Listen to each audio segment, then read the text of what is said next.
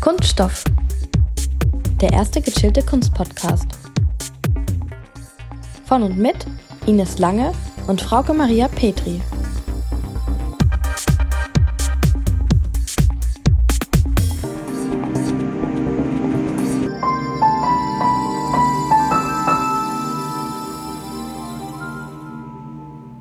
Hallo alle zusammen. Ja, hallo und herzlich willkommen zu einer neuen Podcast-Folge von Kunststoff. Ja, und wir sind auch heute wieder zu dritt und vor allen Dingen das allererste Mal, dass Ines und ich uns wieder analog gegenüber sitzen. Genau. Natürlich mit gebührend Abstand.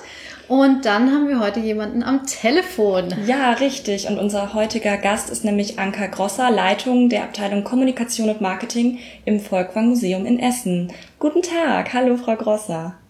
Hallo in die Runde und guten Tag. Ja, wir freuen uns sehr, äh, dass Sie sich heute die Zeit genommen haben. Und bevor es gleich mit den Fragen losgeht, äh, würden wir aber gerne noch ein paar Worte zum einen natürlich über Sie verlieren. Frauke wird Sie gleich im Anschluss noch etwas genauer vorstellen für unsere Hörerschaft.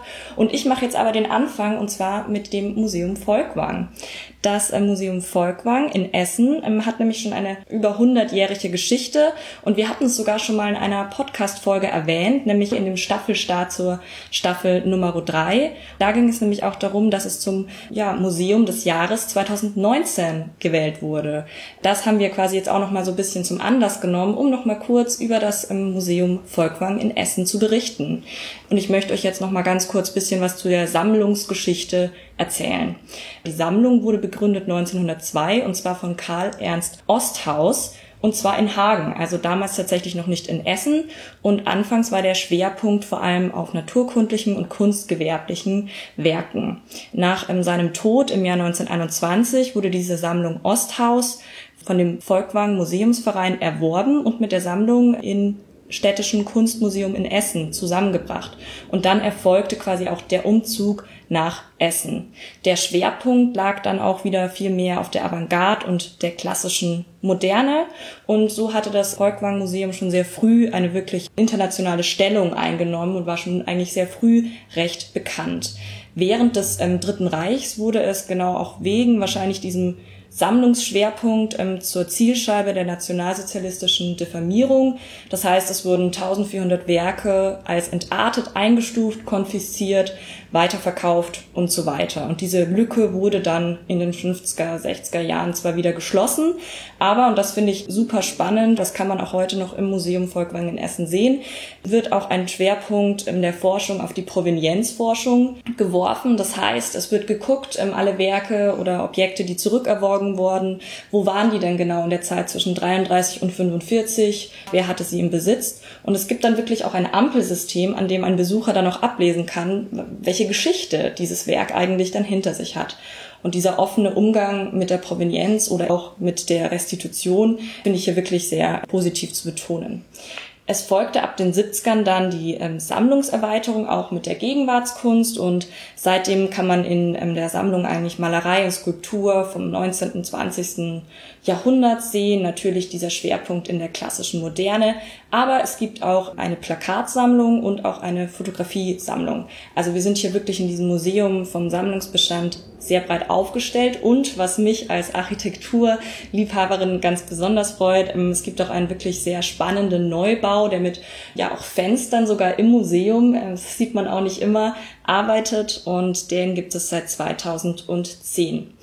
Und was auch noch besonders hervorzuheben ist, ist der freie Eintritt, den es seit 2015 gibt. Und somit schließt sich dann eigentlich wieder der Kreis, denn 2019 gab es dann eben auch die Wahl vom Kritikerverband EISA zum Museum des Jahres. Wir möchten jetzt aber noch mal kurz zurückspringen und zwar in das Jahr 2014. Hier kommt nämlich Anka Grosser ins Spiel. Zum und Einsatz. Genau, das hat Frauke jetzt noch mal kurz eine kleine Vita vorbereitet. Genau. Anka Grosser hat nicht Kunstgeschichte, sondern Germanistik und Publizistik an der Freien Universität in Berlin studiert und arbeitete schon während des Studiums für RIAS, heute auch bekannt als Radio Deutschland, das nämlich so umbenannt wurde 1994 nach der Wiedervereinigung. Im selben Jahr ist Anka Grosser als Pressesprecherin an die Komische Oper in Berlin gewandert oder dort tätig geworden und hat anschließend bei der Goldmann PR und Kulturmanagement in Berlin die Geschäftsleitung übernommen. Sie arbeitete dann in der Schweiz, genauer in Zürich, als Senior Project Manager Corporate Cultural Sponsorship der Credit Suisse AG in Zürich und studierte parallel den Master of Advanced Studies im Management, Technology und Economics. 2012 bis 2013 war sie Head of Marketing and Events in der Bärenberg Art Advice Düsseldorf. Das ist eine Bank. Und seit 2014, wie Ines bereits erwähnt hat, hat sie die Leitung der Abteilung Marketing und Kommunikation im Museum Volkwang Essen inne. Frau Krosser, meine erste Frage ist tatsächlich, es gibt ja auch Presse- und Öffentlichkeitsarbeit im Museum. Bei Ihnen heißt es Kommunikation und Marketing. Was genau beinhaltet diese Abteilung im Museum Volkwang? Vieles. Und wenn ich jetzt diese Begriffe nicht unbedingt wiederholen soll in meiner Antwort, dann würde ich sagen, wir sind in allererster Linie mal Übersetzer. Wir sind Übersetzer der Dinge, die das Museum die Künstler, die Kuratoren nach außen bringen wollen. Und unser Publikum ist natürlich das Publikum des Museums. Wir übersetzen also für unsere Besucherinnen und Besucher eigentlich ein bisschen in ihrer Sprache das, was sie dann erwartet und was sie hoffentlich auch sehen wollen. Die ganze Abteilung umfasst im Wesentlichen alles, was mit PR und Öffentlichkeitsarbeit zu tun hat. Darüber hinaus im Marketing Werbung, aber auch noch ganz klar die interne Kommunikation und die Kommunikation zu unseren zahlreichen Peers und vor allen Dingen auch zu unseren Förderkreisen, zu ähm, unseren äh, Mitgliedern, zu unseren Begleitern in der Bildung und Vermittlung. Also wir sind ein wirkliches Link, ein Link, ein Verbindungsstück zu allen internen Abteilungen mhm. und nach draußen. Das kann man dann einfach äh, nicht nur mit Pressearbeit und Öffentlichkeitsarbeit übersetzen, sondern da gehört dann bis zum Sponsoring, wo wir natürlich mit der Direktion mhm. zusammenarbeiten, aber auch sehr viel zuarbeiten, passt alles dazu, was das Museum so nach außen sagt und tut. Ja, wow. Und wenn Sie von Werbung sprechen, dann ist wahrscheinlich online genauso wie Print bei Ihnen angesiedelt. Absolut, absolut. Ähm, also die, die, klassische Werbung, so wie es früher war, hat längst natürlich an Prozentzahlen oder Prozentsätzen verloren. Heute insbesondere im Bemühen um junge Zielgruppen, im Dialog mit den jüngeren Zielgruppen ist der gesamte Bereich Online, die gesamte Digitalisierung und nicht zuletzt natürlich die Arbeit in den sozialen Medien und mit den sozialen Medien relativ raumgreifend, mhm. würde ich das mal nennen da muss man schon ganz schön Zeit auch investieren. Mhm. Und, ähm, ja, also es hat sich so ein bisschen gewandelt natürlich. Mhm. Aber man muss auch sagen, ja, auch Print gehört noch dazu. Es gibt immer noch Plakate im öffentlichen Raum, das ist auch ganz gut so. Meine Auffassung ist und mein Rezept ist, es muss alles nebeneinander existieren und nur so erreichen wir wirklich die unterschiedlichen Zielgruppen. Ja, mhm. ja, das ist ein guter Ansatz. Und unter anderem hat das Museum ja auch eine App mit einer super tollen Bluetooth-Schnittstellenfunktion. Vielleicht können Sie da noch ganz kurz was zu sagen. Ja, das ist natürlich jetzt gerade äh, in unseren Zeiten überhaupt ganz, ganz toll. Also diese App haben wir erfunden, weil wir ein digitales Tool haben wollten, was so meiner Vorstellung entsprach. Ja, da ist ein geplanter Museumsbesuch, da kann ich aber schon zu Hause was machen. Also dafür, da kann ich mich mal schon vorbereiten, dann gehe ich ins Museum, dann sehe ich da Dinge und dann hinterher spreche ich über das Erlebte mit Freunden. Mhm. Und das war die Idee dieser App. Also diese App soll einerseits dienen im Haus als sozusagen Digital Guide, also den kann ich wie ein Audioführer, da kann ich mir ein Leihgerät nehmen am Counter oder das direkt auf meinem Handy und auf meinem Smartphone hören. Aber diese App soll auch zu Hause funktionieren, sozusagen, ohne direkt vor den Kunstwerken zu stehen. Mir schon den Eindruck und die Hintergründe zu den Künstlern, zu den Räumen, die mich erwarten, geben, damit ich einfach besser vorbereitet bin. Und natürlich, wenn ich dann mich am nächsten Tag mit Freunden treffe, kann ich auch mittels dieser App auf meinem Handy, die ich mir ja dann einfach kostenlos runtergeladen habe, sehr anschaulich zeigen, wo ich war und wie viel Picassos es hier gibt, wie viel Picassos und wie viel Van Goghs es hier gibt, etc. pp. Super cool. Ja, also ich habe sie tatsächlich noch nicht ausprobiert. Ich denke, das ist auch ein super Tipp für alle diejenigen, die jetzt vielleicht noch nicht ins Museum gehen. Ja, downloadbar mhm. in allen Stores, also für Android und iPhone natürlich. Und Es lohnt sich in jedem Fall. Und man kann also kleine Rundgänge machen, virtuell im Museum. Das ist ganz schön. Man sollte das sich downloaden. Super. Mhm. Auch zur aktuellen Neugestaltung der Sammlung. Also von daher. Absolut, genau. Reingucken. Wir haben die Sammlung im letzten Jahr im Juni neu eröffnet und zwar mit einer kompletten Neuhängung. Mhm. Es handelt sich um 25 Räume, die wir jetzt nicht mehr chronologisch, wie es früher mal der Fall war, sondern jetzt ganz neu medien- und epochenübergreifend gehängt haben. Also mhm. Also das kann sein, dass ein Plakat neben einer Fotografie, neben einem Gemälde hängt und dieses Gemälde neben einer Skulptur sich befindet und das alles in einem Raum.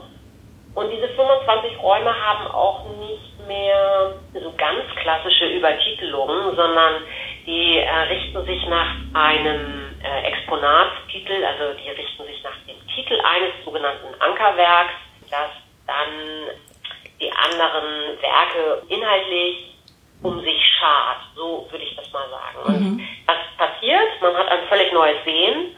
Man stellt Zusammenhänge her, die es vorher so nicht gab.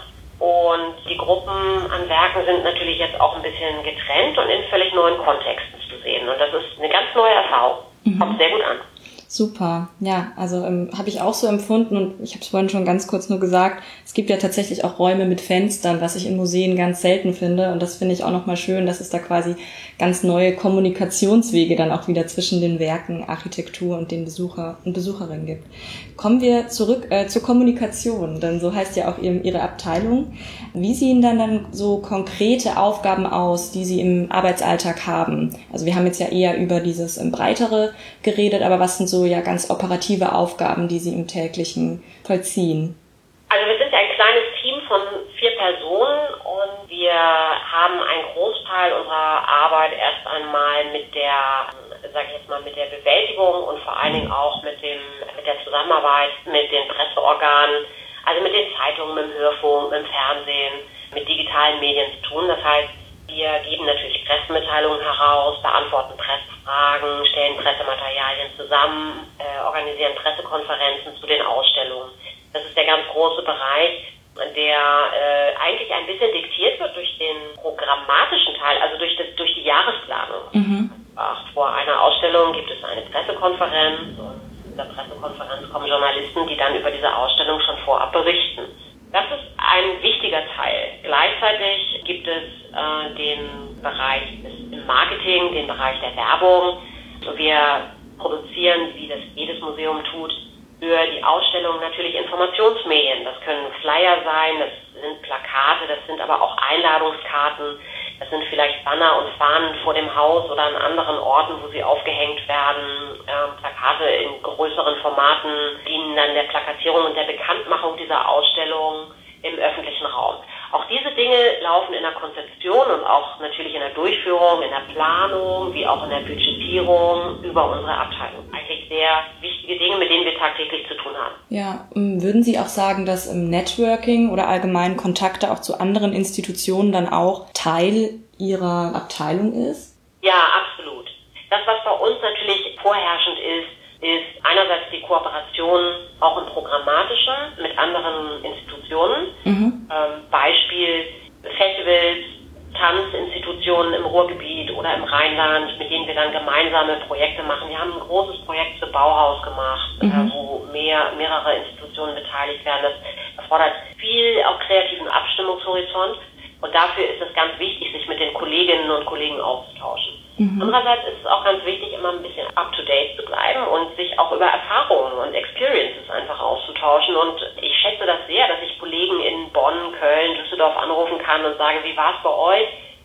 Das das angekommen? Einfach um äh, auch die Erfahrungen zu teilen. Ich würde sagen, das Vernetzen mit den anderen Häusern und den anderen Museen und Ausstellungshäusern ist essentiell. Das ist ganz wichtig und es ist ein ganz großer Teil unserer Arbeit auch.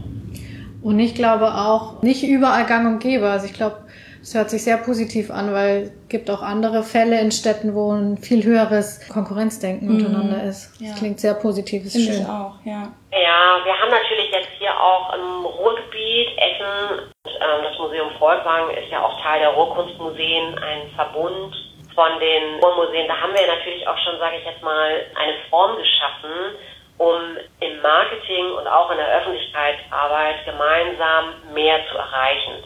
Und das ist ja so ein bisschen die, die Idee.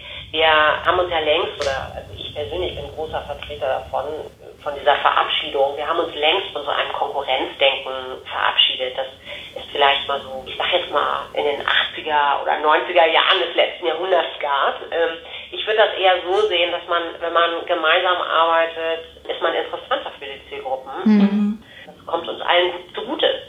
Und ähm, deswegen unterstütze ich diese ähm, gemeinsamen Projekte sehr und bin der Meinung, dass man es auf ganz unterschiedlichen Ebenen spielen kann, also bilateral, im größeren Verbund, im Marketingverbund, aber auch im programmatischen, im künstlerischen. Ja, wir haben auch schon gemeinsame Pressekonferenzen natürlich gemacht bei diesen Projekten, Bauhaus beispielsweise. Ähm, das waren alles sehr, sehr gute Erfahrungen, zeitlich aus.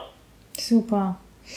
Nochmal zurück zu Ihrem Lebenslauf oder vielleicht auch zu dem Beruf.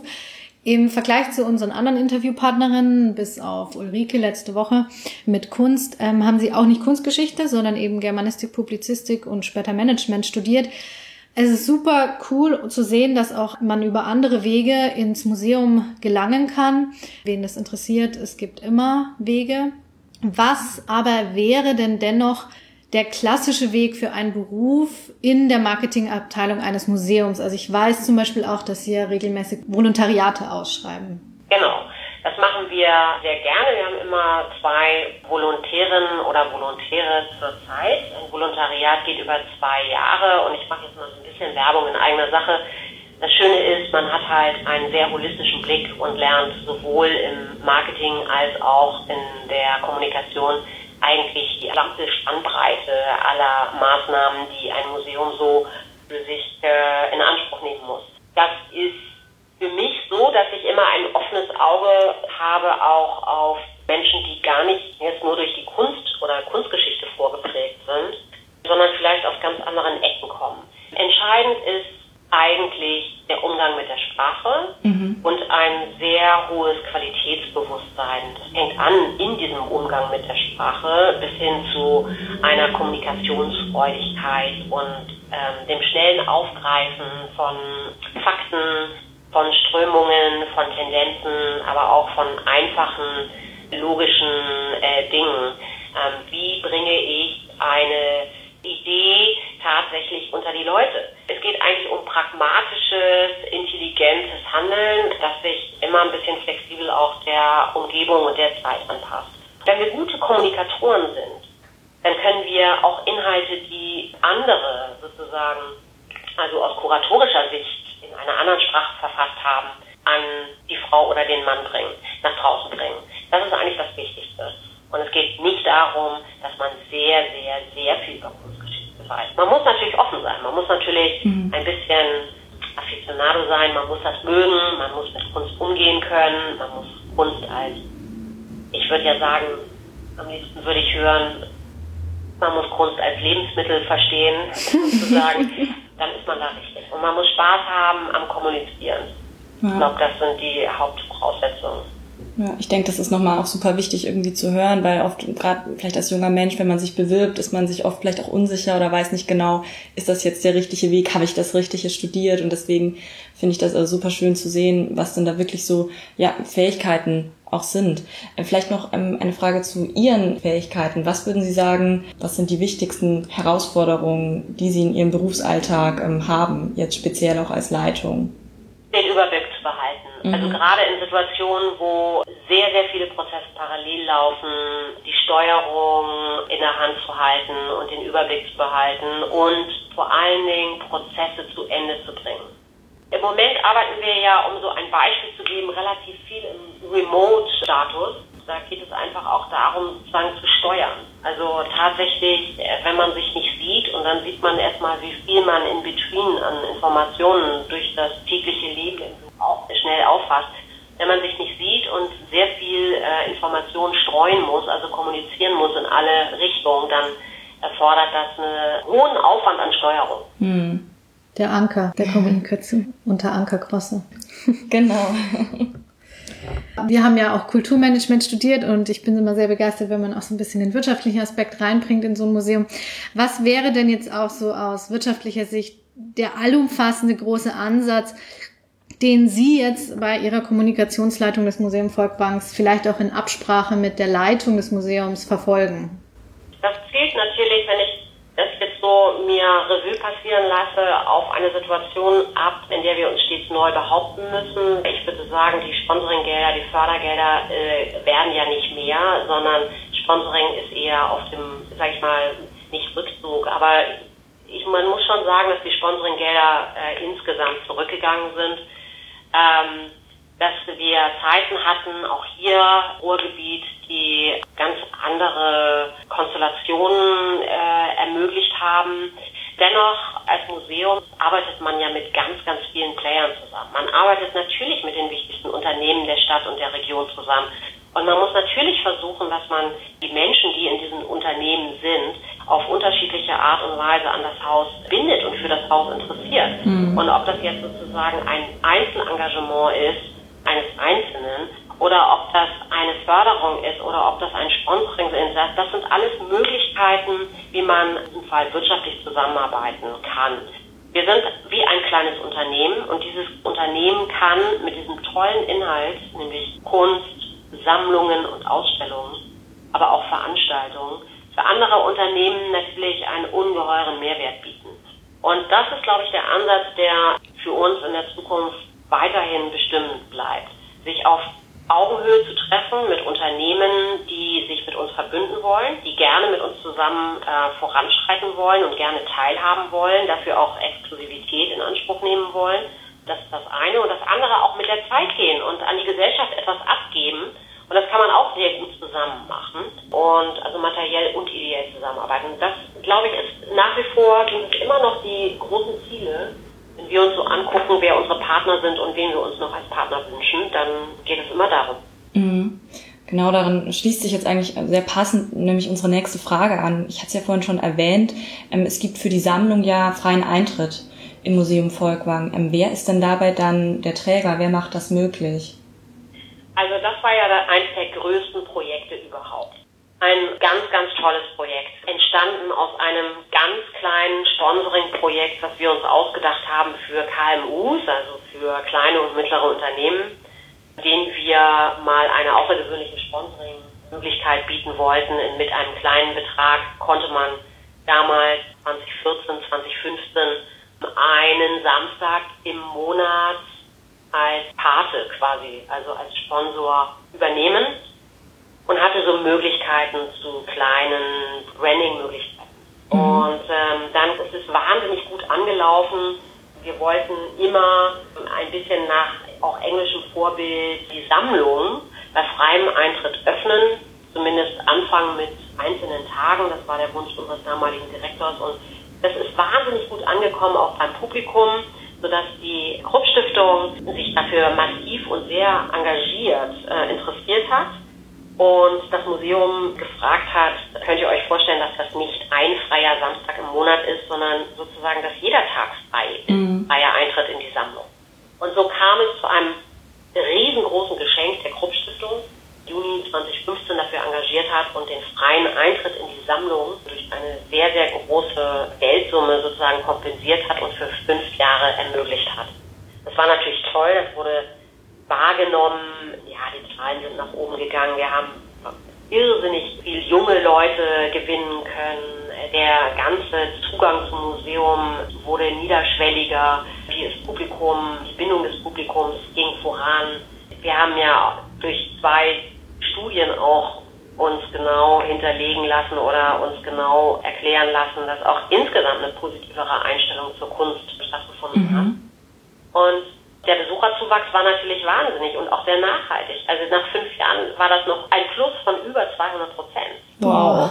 Das ist sehr, sehr viel. Also das betrifft nur die Sammlung. Ich mhm. meine, natürlich haben wir für die Ausstellung nach wie vor Eintrittsgelder erhoben und werden das auch weiter tun. Mhm. Jetzt haben wir gerade im Februar dieses Jahres haben wir gerade veröffentlicht, dass die Krupp-Stiftung nochmal ihr Engagement um anderthalb Jahre verlängert. Mhm. Bis zu unserem großen Jubiläumsjahr im Jahr 22. Da werden wir nämlich, haben wir ja schon im Intro gehört, werden wir nämlich 100 Jahre alt. Und im Jahr 22 übernimmt dann diesen freien Eintritt die Stadt Essen.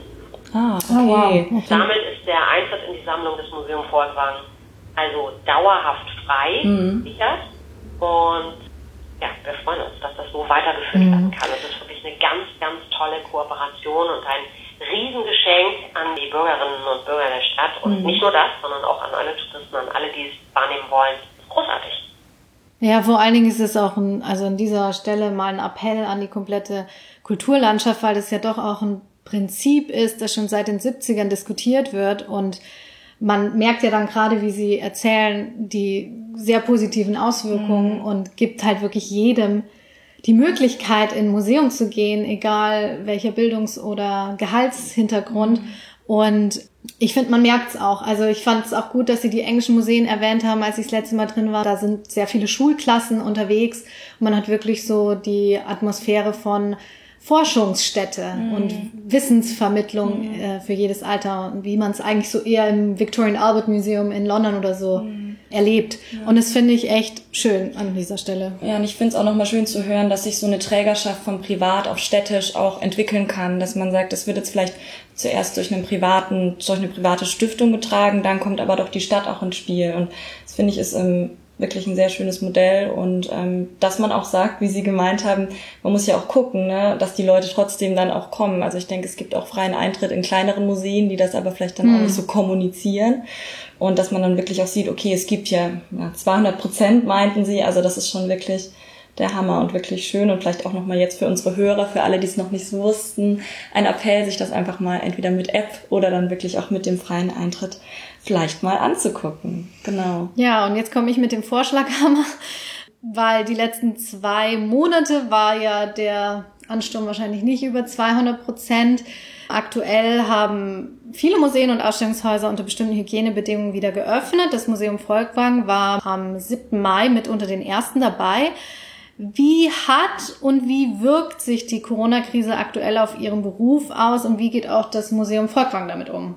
Also auf den Beruf wirkt es sich insofern aus, ganz einfach, wir haben sehr, sehr viel mehr Arbeit im Moment. Das mag man sich vielleicht gar nicht so vor Augen führen, aber dadurch, dass wir zwei Monate äh, geschlossen hatten oder annähernd zwei Monate geschlossen hatten, haben wir versucht, gewisse Dinge aufzuholen, indem wir gewisse Ausstellungen verschoben haben darunter die große Keith Haring-Ausstellung, die jetzt auf August geschoben wurde. Mhm. Und äh, wie man sich vorstellen kann, ist das Marketing für so eine große Ausstellung natürlich schon ganz, ganz früh angelaufen. Und wir mussten also alle Maßnahmen, die wir schon im Buchungsbereich unternommen hatten, wieder rückabwickeln und äh, jetzt neu wieder aufsetzen für August.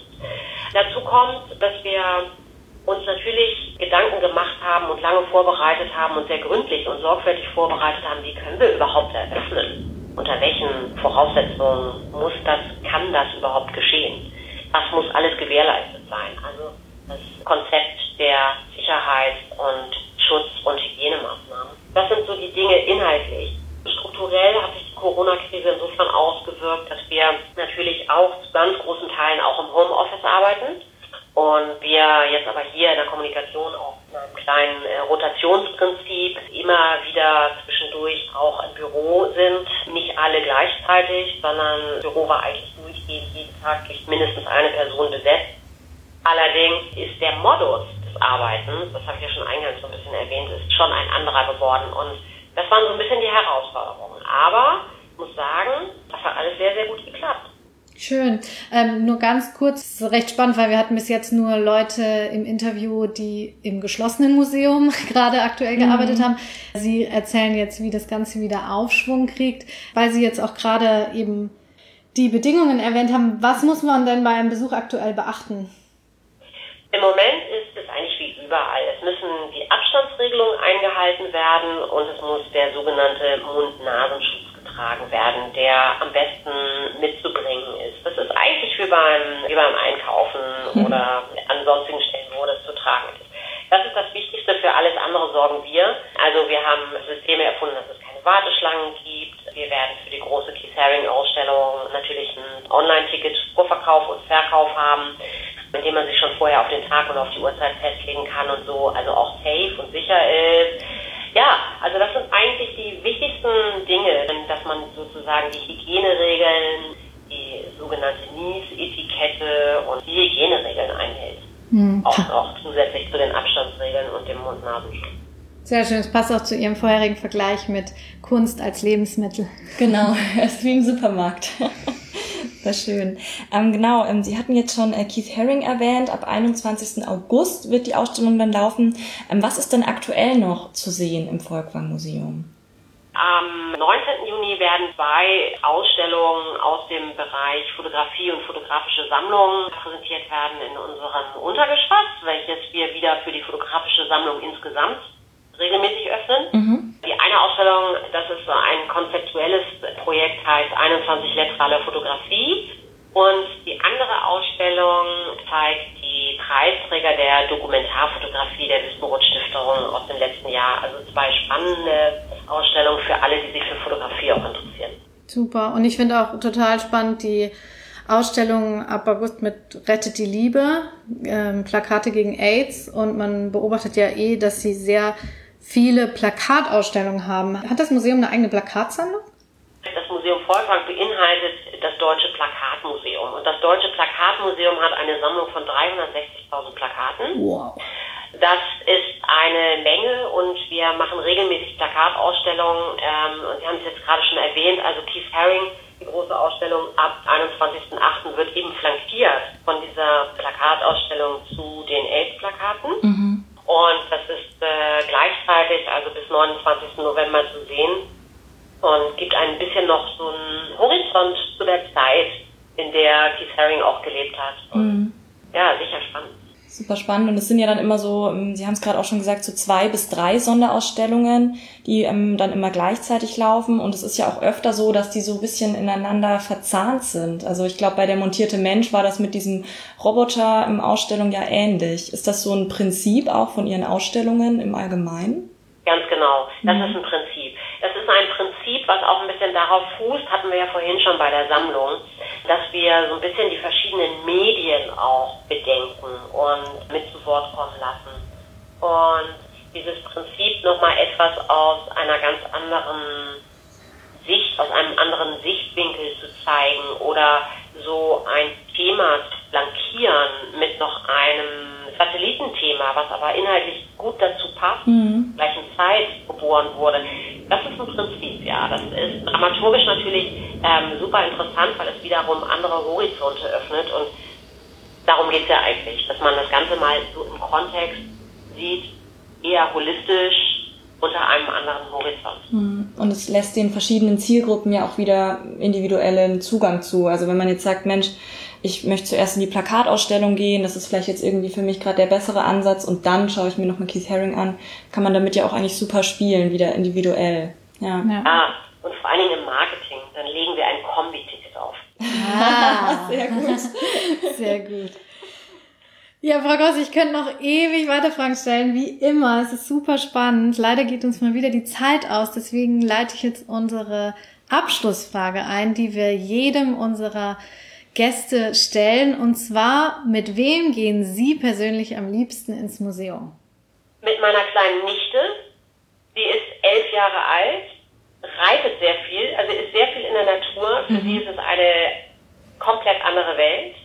Aber sie ist total offen und ähm, läuft wie selbstverständlich durch die Ausstellung und ich lerne sehr viel von ihr. Deswegen gehe ich super gerne mit ihr. Hm, das ist, glaube ich, ein schöner Blick den man dann vielleicht nochmal auf Kunstwerke kriegt, die man sonst schon ähm, irgendwie für sich gedeutet hat. Und sehr schön, wir hatten ganz viele Antworten, die waren gern alleine ins mhm. Museum zu gehen. Deswegen freut mich äh, die Nichte gerade sehr. Ja, und vor allen Dingen auch nochmal durch die Augen einer anderen Altersgruppe. Ja. Das ist schon schön. Ein besonderer Zugang, sehr cool. Schön. Ja, ein Blick, den wir vielleicht manchmal nicht mehr haben, aber diese ganz unverhohlen Dinge, die äh, zueinander oder gegeneinander aufgestellt sind. Also man lernt da wirklich ähm, echt sehr viel.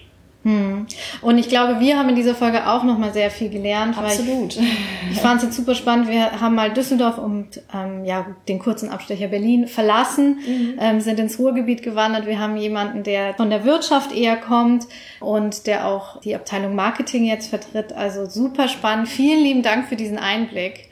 Ja, sehr gerne. War mir ein großes Vergnügen. Ja, vielen Dank, Frau Grosser. Es war wirklich äh, sehr spannend. vielen Dank. Genau, und dann bleibt uns an dieser Stelle nur noch zu sagen, wir wünschen euch viel Spaß mit, mit der, der Kunst. Kunst. Tschüss. Tschüss. Tschüss. Kunststoff